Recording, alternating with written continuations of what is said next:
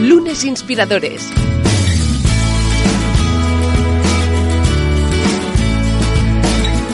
Con David Tomás y Edu Pascual. Bienvenidos a Lunes Inspiradores hoy en un nuevo programa, un nuevo episodio que me hace especial ilusión. Todos me hacen ilusión, ¿eh? Quien se esté exclamando ahora mismo mientras nos escucha, pues haciendo lo que sea que esté haciendo.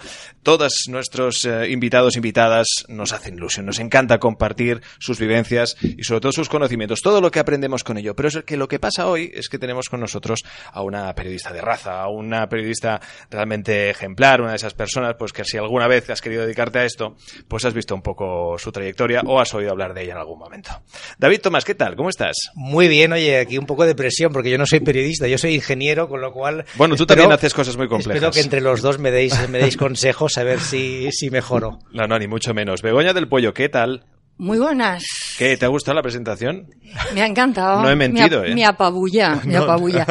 Esto de tener una larga trayectoria es que cuando eres mayor es lo que pasa, tienes experiencia. Eso es bueno, Bueno, exacto. también cuando empiezas joven, ¿eh? también hay que decirlo. Sí, bueno, sí, sí, sí. eso también. ¿no? Cuando empiezas a tener... Podíamos Eh, empezar muy jóvenes. Claro que sí. Es algo que, que defendemos, ¿eh? Lo del edadismo aquí no se lleva. Aquí lo llamamos experiencia. Pues sí, efectivamente hoy Begoña del Puello pues nos viene a presentar un, un libro que nos ha despertado muchísimo interés y es al final descubrir esos hábitos. El título es el siguiente, los hábitos cotidianos de las personas que triunfan de la editorial Conecta. Sin duda, aquí nos gusta pues a tener gente que, que triunfa, que, que quizá en su momento pues ha cometido eh, errores diversos, pero que ha acabado triunfando. Y entonces Begoña, pues un buen día, eh, dentro de ella también su trayectoria como autora, que no son pocos los libros ya que tienes en tu cuenta, pues ah, decidiste escribir un libro como este. En nada entramos en materia, pero antes, ¿qué es para ti un lunes, Begoña?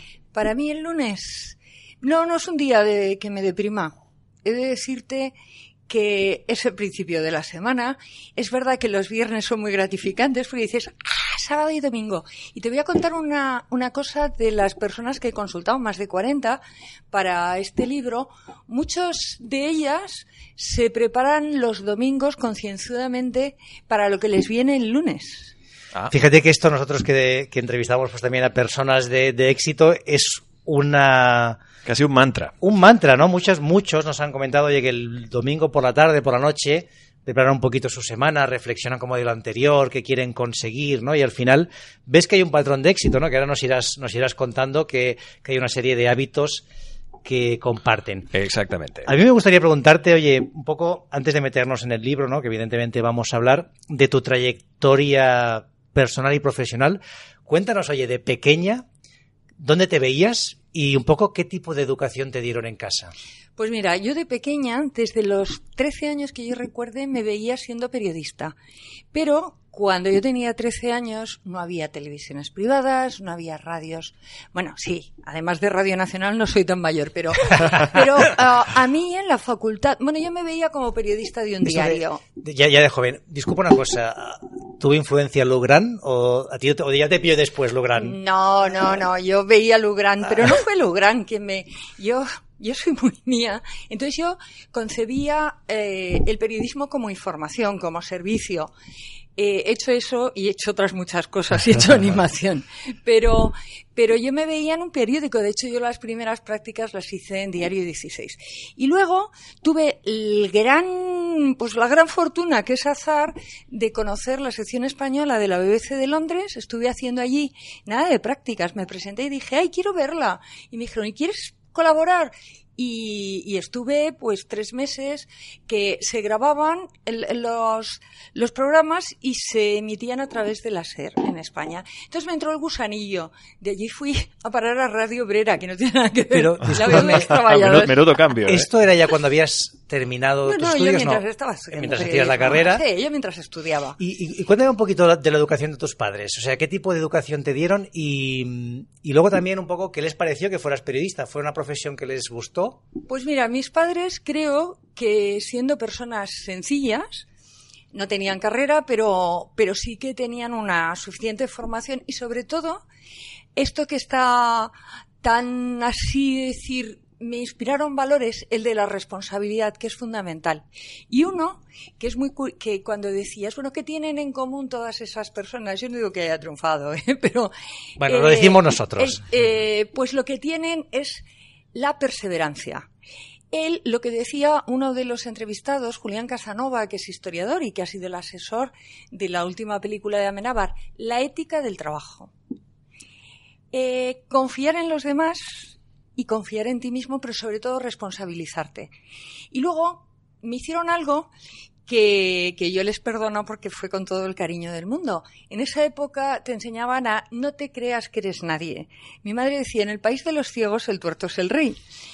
Políticamente poco correcto a un crío cuando tiene un éxito se le dice, qué bien porque te has esforzado y ella me decía, bueno, de alguna manera me hacía entender, bueno, pero siempre ha de haber alguien que sea mejor que tú. Y entonces eso, por una parte, te ayuda y te incentiva. O sea, dices, he hecho este libro y dices, bueno, sujeto, verbo, predicado. No, tiene muchos codos, tiene muchos, muchas horas de elaboración, pero también te ayuda a no creerte nada. Yo creo que fíjate que este valor que era, era muy presente, ¿no? O sea, al final tiene mucho que ver con el de la cultura del esfuerzo que has dicho, la ética del trabajo. Es decir, quizá el miedo de esa generación es decir, si se lo creen, si piensan que ya han llegado, van a dejar de esforzarse y por lo tanto aquello que les ha funcionado va a desaparecer, ¿no? No, pero yo luego escribí libro antes de este y precisamente una de las cosas que me enseñaron pedagogos y educadores eh, y psicólogos es que igual que sabemos regañar a los niños, a los adolescentes, es muy importante reforzarles y decirles, esto lo has hecho bien, cuando algo realmente merece la pena resaltarlo, porque eso tiene mucho que ver con la autoestima. Yo, a no creo que fuera culpa de mis padres, siempre eh, pertenezco al grupo, ya que, ya que os habéis puesto en lo personal, de los del síndrome del impostor. En el libro, cuando hablamos de éxito, también hablamos del síndrome del impostor.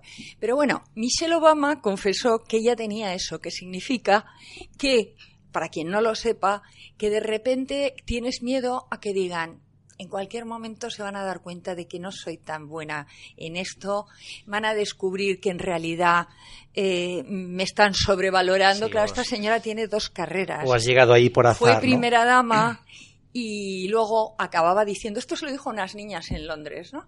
Y acababa diciendo, bueno, yo me he sentado en Naciones Unidas con gente súper importante. Las distancias cortas todos somos menos de lo que parecemos. Pero es verdad, ¿nos parece que, a mí me parece, que casi todo el mundo hace las cosas muy bien y yo, uff, cualquier día, pues eso. El infravalorarse, eso es muy, muy peligroso, ¿eh? Bueno, pero he vivido toda la vida. Claro, claro, pero yo creo que va un poco de la mano con el no saber decir que no y todas esas cosas. Claro, exactamente forma parte un poco de, esa educación que hemos recibido, esa, esa presión. Tiene a mí, que haber un equilibrio. Exacto. Claro, exacto. A mí, no, 100% de acuerdo con lo que decías, ¿no? Que evidentemente hay que reforzar lo, positivo y ponerlo en valor para que los adolescentes, los jóvenes y los adultos también nos lo creamos un poco, ¿no? Pero bueno, te lo, te lo comentaba también por ponerlo en contexto, ¿no? Que analizar ahora cómo se educaba hace unos años bueno, cambia, ¿no? Tenemos una información que en ese momento no teníamos, ¿no? Mira, algo muy diferente que yo admiraba cuando fui a, Estados Unidos, siempre he admirado de los americanos, que nadie se considera menos que nadie. Que tú vas a cualquier acto y un señor que es fontanero, con todos mis respetos a los fontaneros, personas sencillas se atreven a opinar. A mí, durante cinco años de carrera, yo creo que nadie sabía qué voz tenía, aparte de mis amigos los profesores, en cambio ahora en los colegios enseñan a debatir, enseñan a hacer exposiciones públicas. Sin duda. Sí, sí, eso es un tema que en Estados Unidos han ido por delante y están donde están, porque se lo creen, ¿no? O sea, la, la, educación ha hecho que, oye, al final tú te veas igual que cualquier otra persona y piensas, oye, pues si este puede, yo también, ¿por qué no? Bueno, ahí tengo otra cosa que decir. El querer es poder mm, no va conmigo entiendo que hay que tener en cuenta qué, eh, qué capacidades tienes tú. A mí me gusta mucho una cita de Einstein que, que dice, todos somos genios en potencia, pero si tú le pides a un salmón que se suba a la copa de un árbol va a pensar toda la vida que es tonto. Entonces, eso también es un peligro, que te empeñes en que a tus hijos, a los adolescentes, les digas, no, tú es que no te esfuerzas porque tú puedes. O nosotros mismos, que nos empeñemos, pues mira, yo... Mm, el esfuerzo es muy importante, pero si no hay capacidad, no vale. Claro, Hace falta ser realistas y, eh, y tener conciencia de, uno mismo, ¿no? Darte cuenta de, lo, de lo que eres bueno. Yo empezaría a hablar ya del libro, ¿no? Porque pues creo que tiene, hay tanta información que no nos va a dar tiempo. Entremos, entremos allí porque efectivamente ya veis, y yo creo que a corte anecdótico, nuestra invitada de hoy, pues va a tope. Ella vive y disfruta mucho de lo que hace, pero hasta hace nada, antes de empezar la entrevista, está haciendo sus, sus pequeñas gestiones porque evidentemente ella es coordinador del programa de Julián La Onda en en, Onda Cero. Pero anteriormente había trabajado con otro tótem como es Luis del Olmo protagonistas, etcétera, etcétera. O sea que tela marinera. Aparte de todo lo que estáis escuchando, entendemos que, eh, como tú decías, ha sido un libro que entiendo que has disfrutado muchísimo porque has hablado con, con buenos amigos, gente de éxito, pero que ha conllevado muchísimas horas de preparación y de trabajo. A ver, como todo, al principio no lo disfrutas nada. Claro, el arranque es Claro, a ver, con ese título que pactamos con la editorial, montalo. Cuéntanos un poquito. Se fue a petición un poco. ¿Dónde sale la idea y cómo lo planteas? Os confieso que los otros se los llevé yo a la editorial. Yo he trabajado mucho con Random eh, he colaborado en distintos proyectos y entonces me llaman y me dicen, oye Begoña, que mira, que en Estados Unidos hay muchos libros sobre eh, las costumbres de las personas de éxito, las cotidianas. En España no hay libros de este tipo. Tú no harías uno, porque claro, la cultura es muy diferente y los personajes son muy diferentes. Y entonces yo, como no sé decir que no, dije, bueno, vale. Y luego cuando ya esto, dije, puf, y ahora por dónde empiezo, ¿no? Y entonces, como, como todo, pues vas cogiendo documentación y, lo, y la gran ventaja es que me dieron total libertad para que lo organizara como quisiera. Entonces vi todo lo que tenía que ver con el éxito, que es como aprender a decir que no. Y, por ejemplo, algo muy interesante, ¿una persona se puede tener éxito y procrastinar? Bueno, pues sí, pero no. Eh, yo hablé con la, que, que la quiero mucho, la la psicóloga eh, Laura Rojas Marcos, hija del psiquiatra Luis Rojas Marcos, que ella ha vivido a caballo entre los dos mundos, entre Estados Unidos y España. Ella dice, no, no hay que procrastinar y no se puede procrastinar. Pero desarrollando un poco ese capítulo, dices, bueno, existe la dilación, eso de no dejes para mañana lo que puedes hacer hoy, pero si vas pensando mientras y vas cogiendo documentación, lo que pasa es que tienes que empezar algún día. Entonces, bueno, yo lo que doy son algunas clases, no hay fórmulas mágicas. Los cinco primeros minutos son básicos. Tú que eres, Edu, tú que eres periodista, sabes que cuando tienes que poner a hacer un artículo, pues igual lo empiezas de una manera y luego eso no vale. Sí, sí, pero hay que la mañana siguiente lo cambias Hay que empezar. Y luego yo me permití una pequeña licencia, como un guiño, de grandes procrastinadores de la historia, que los ha habido, pero como no somos genios los demás, no podemos procrastinar. Pues mira, por ejemplo, Leonardo da Vinci, sus mecenas le ponían plazos porque si no, no había manera que tenía tantas cosas en la cabeza, o sea que concretar también es importante. Y Dostoyevsky, y bueno, un montón en, el, en nuestro país, Antonio López el pintor, vosotros acordáis que se tiró 20 años para hacer el retrato de la familia real, que además le tuvo ah, que cambiar cara a situaciones. Bueno, pues a este señor no le pasó factura mientras estuvo haciendo otras cosas. Y además, él es muy gracioso porque dice, un proyecto nunca es perfecto. Cuando llegas al límite de tus posibilidades, lo has acabado. Hay otro principio, que es el que utilizamos casi todos, que eh, um, una coach que se llama Arancha, Arancha Uriarte, dice, está el principio de Parkinson, que es un proyecto dura, se lo conoces, Sí, sí, lo conozco. Mientras, mientras tienes plazo y mientras te dura el presupuesto. Pues en la radio lo tenemos muy fácil, porque lo que no tienes hecho ya no vale. Ya no entra, Eso es una ventaja. Está claro, está claro. Fenomenal. Oye, cuéntanos un poco cómo has hecho, eh, te has entrevistado con cada una de las personas, cómo ha sido el proceso y a mí me gustaría saber, oye, la primera idea que has visto, esto es común a todos. Hay un hábito que este es clarísimo, ¿no? Nos has dicho el del domingo, no sé si hay uno que sea algo en lo que coincidan. A ver, todos, ah, yo como, tú, como los elegí y tuve total libertad, elegí personas que para mí han triunfado en sus profesiones y que han conseguido trascender a lo que es el, mero éxito en la profesión. Esto Ray Dalio, que es como el Steve Jobs, de, bueno, si vosotros lo de principios, mucho más que yo. Dice, bueno, tú cuando, si cuando miras eh, para decir he tenido éxito, depende si lo que quieres ganar es dinero y fama o quieres trascender, dejar huella. Entonces yo todas las personas, por alguna razón, son personas que han superado, que se han superado a sí mismas y que además están colaborando, están haciendo la vida de los demás más fácil. Y entonces hay de todas las profesiones y además he intentado que hubiera muchas mujeres en profesiones que a veces no se visibilizan, por ejemplo, directora de orquesta por ejemplo, pilota, piloto de aviación, por ejemplo, una cirujana muy joven que ahora tiene que trabajar en horarios pues de hasta 24 horas, por decir.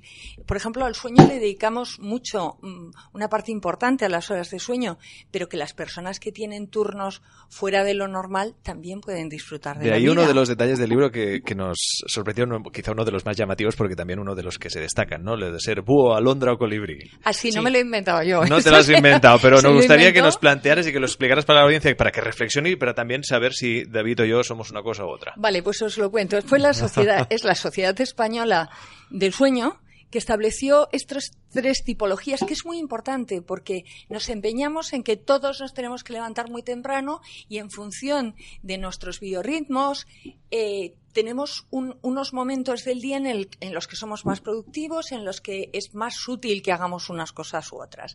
Alondra eh, son aquellas personas que se levantan muy temprano y que no tienen problemas para hacerlo.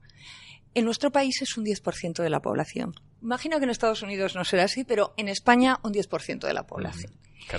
Eh, el 20% son búhos, son las personas que rinden más por la noche, con lo cual por la mañana no tiene ningún sentido que pretendan levantarse al amanecer. Y luego está el 70% colibrí. La ventaja de los colibríes que es mucho, son mucho más maleables, mucho más fáciles de adaptarse a horarios que de repente eh, les cambian. Aparte que el reloj biológico se activa con la rutina. Si tú te, levantas habitualmente temprano, a medida que te vas levantando temprano, vas cogiendo ese hábito. Pero lo que dicen, y, y, bueno, una de las personas consultadas es un catedrático y eh, director del Laboratorio de Cronobiología de la Universidad de Murcia, que no te fuerces, cada uno tiene sus momentos especiales. No es tan importante la hora a la que te levantes, sino la calidad del sueño y las horas que le dediques. Y en ese sentido, eh, eh, también he entrevistado a deportistas y, a, y, a, otros profesionales en los que les miden, tienen un programa especial de sueño para que duerman las horas que necesitan y no se levantan muy temprano, ninguno de ellos. Hasta los de la, hasta los de la Academia de, Operación Triunfo tienen un programa de sueño y no sé, te prometo que no se levantan al, amanecer porque no, no lo necesitan. Y porque acaban muy, cuando tienen galas, acaban muy tarde eh, por las noches. Con lo cual, todos podemos triunfar independientemente de que, eh, curiosamente, luego en las entrevistas te sale que casi todos madrugan mucho. Claro, eh, tú me da la sensación, tú David eres Alondra, yo creo. Yo soy de Alondra, sí, yo soy de, levantarme pronto. Yo fíjate que hace años que no me pongo despertador, o sea, no, no, no me lo pongo porque no me hace falta. mañana, Eso es lo ideal. Qué maravilla. mañana. Quiero ser tú, de mayor quiero ser tú. Que tengo tres hijos y a veces Eso también implica. Yo también soy un poco Alondra en función del biberón. cuando pero vamos, no, no, yo, yo no necesito, no necesito despertador. Es verdad, por ejemplo, mañana que tengo que madrugar porque voy a coger un avión pronto pues me lo pondré, pero por precaución, pero lo más probable es que me despierte sin... pues qué maravilla pero hay una cosa que tiene que ver con esto. Hay un refrán, que no lo pongo en el libro, pero es no por mucho madrugar amanece más temprano. es decir, una de las cosas más importantes de todas estas personas que han triunfado o que están triunfando es que saben gestionar su tiempo.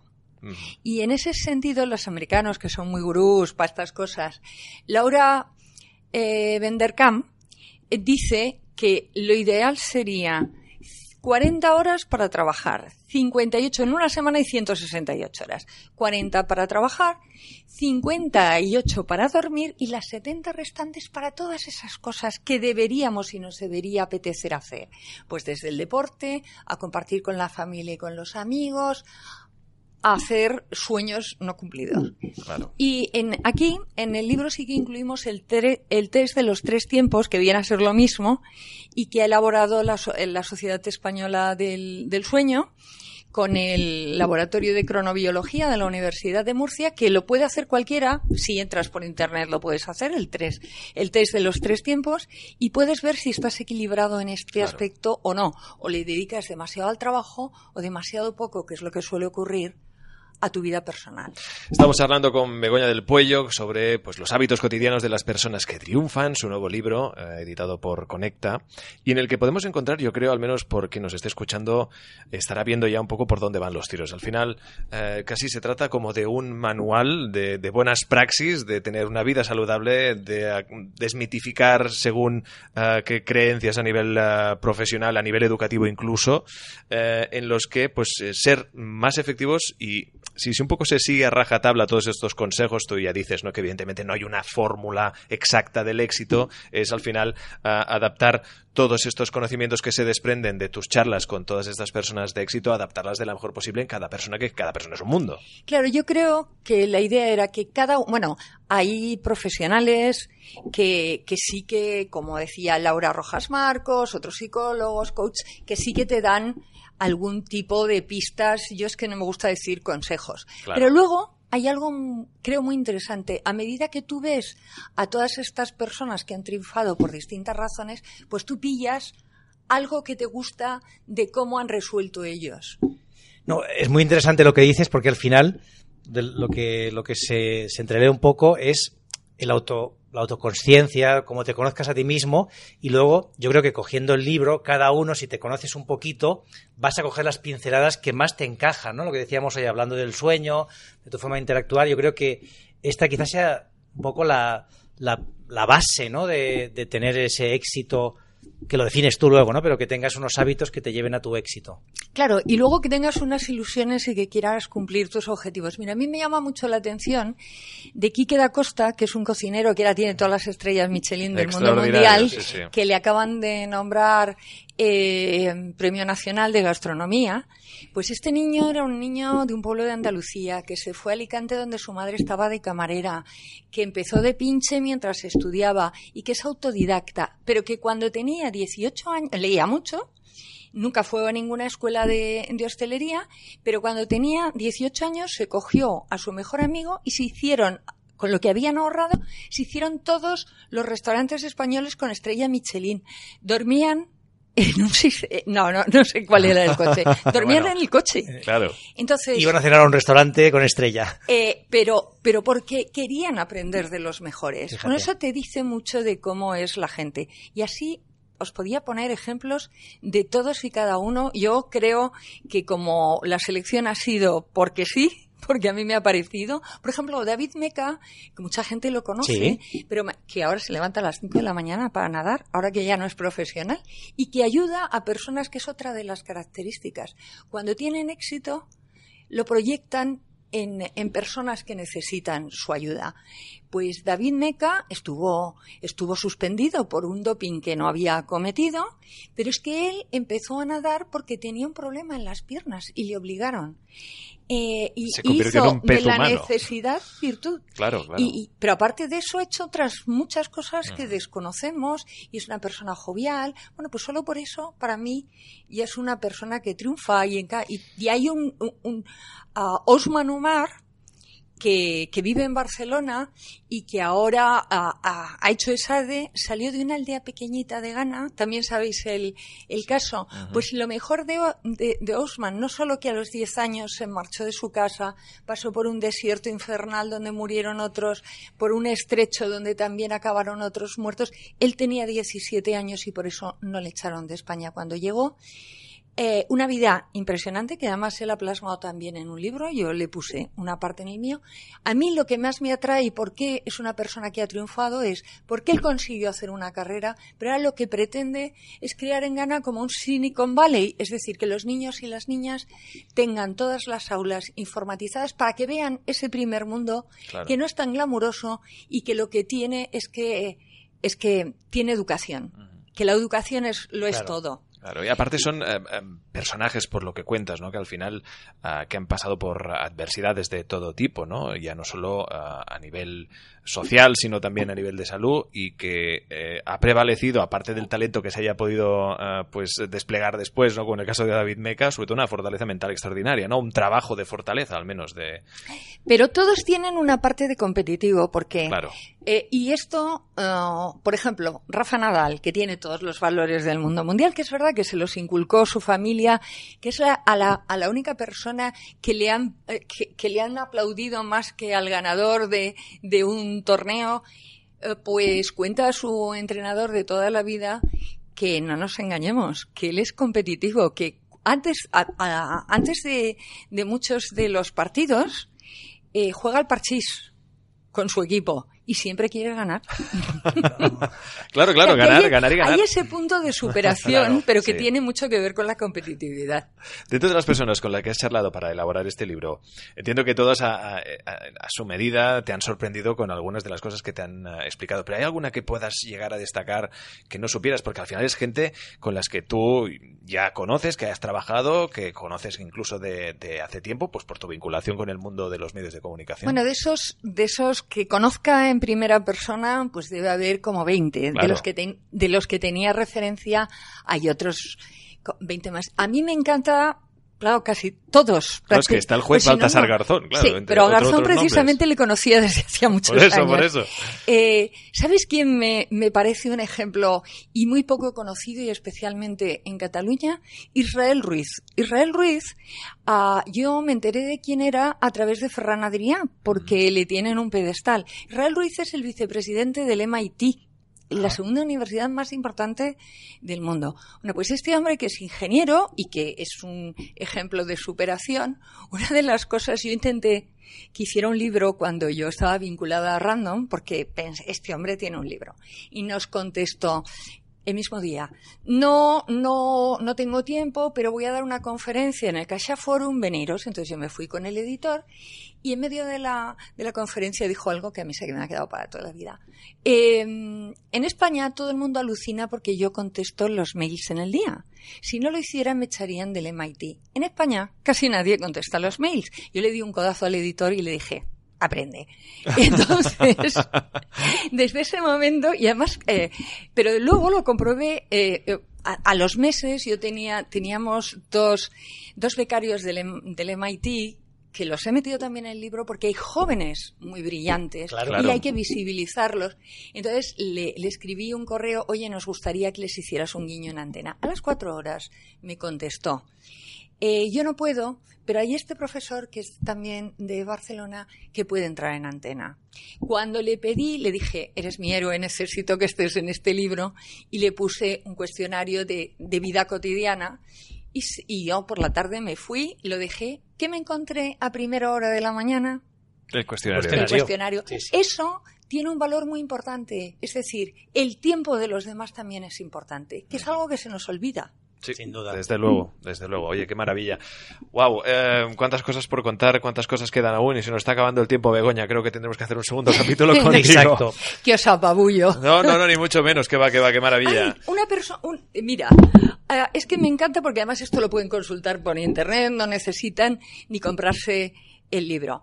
Eh, a propósito de la procrastinación, encontré una conferencia de Tim Urban, que es un bloguero norteamericano, que ellos sabéis cómo hacen las exposiciones, que te estás riendo, él, él lo llama el monstruo del pánico. Es cómo establecemos los plazos cuando La- tenemos que entregar un trabajo. La he visto, creo que es una TED Talk. Es una TED. Sí, la he visto. Eh, pues buena. de verdad se la recomiendo. Y acaba diciendo, cuando tienes plazos, pues bien que mal, él se ríe mucho de sí mismo y tal, lo puedes cumplir. El problema es todas esas aquellas cosas de tu vida que no tienen plazos, que son los sueños que no has cumplido, los viajes que no has realizado y esa gente que quieres y que no has visitado.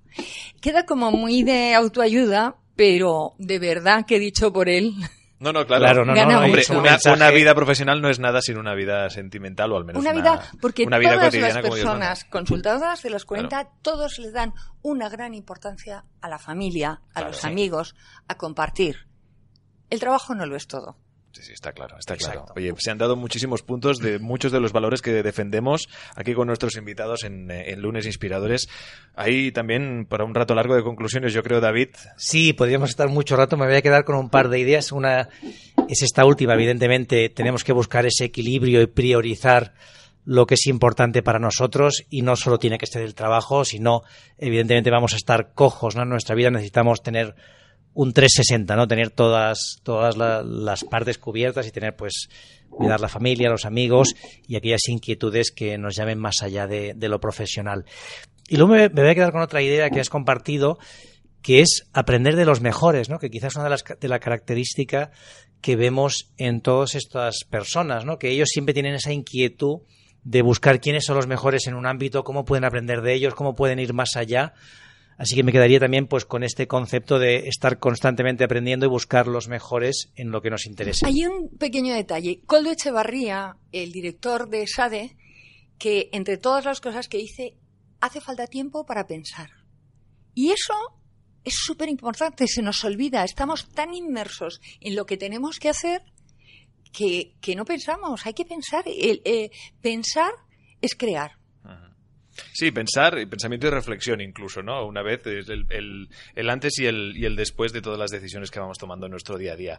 Hoy lo que hemos estado dando, eh, explicando pues el nuevo libro de Begoña del Puello, eh, los hábitos cotidianos de las personas que triunfan, son una pincelada de la cantidad de, como bien eh, decías, no son consejos, son ideas que aplicar a cada una de las personas, a cada uno de los lectores, cada uno de ellos un mundo. Begoña, ha sido un auténtico placer que nos acompañes.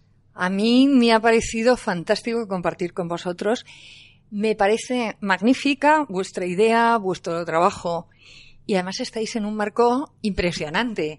Mm, os, os escuchan, pero no os ven, pero No, estáis exacto, exacto. con vistas al mar, con vistas en al el mar. World Trade Center, Te- que es un sitio sí, fantástico. es, una, es una maravilla. Tenemos pendiente hacer uno de los podcasts encima de uno de los barcos que van pasando por Exacto. aquí. Sería- Eh, se sería estaría muy bien. ruso. Y de verdad que muchas gracias por, por dejarme compartir con todos vosotros. Pues muchísimas menos. gracias a ti, hoy ha sido un placer y animaros a todos a, a comprar y sobre todo leer el libro Desde luego. porque estoy convencido que vais a salir con ideas nuevas que muchas eh, probablemente las hayáis escuchado pero que recopiladas en un libro seguro que os van a ayudar a mejorar vuestra vida. Escucharnos, compartirnos, comentarnos. Ya sabéis que estos lunes inspiradores somos ya una gran familia que lunes tras lunes pues vamos descubriendo historias de personas extraordinarias de las que aprendemos. Gracias a todos. Esto es Lunes Inspiradores, cuarta temporada.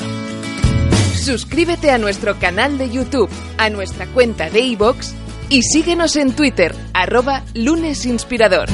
Lunes Inspiradores.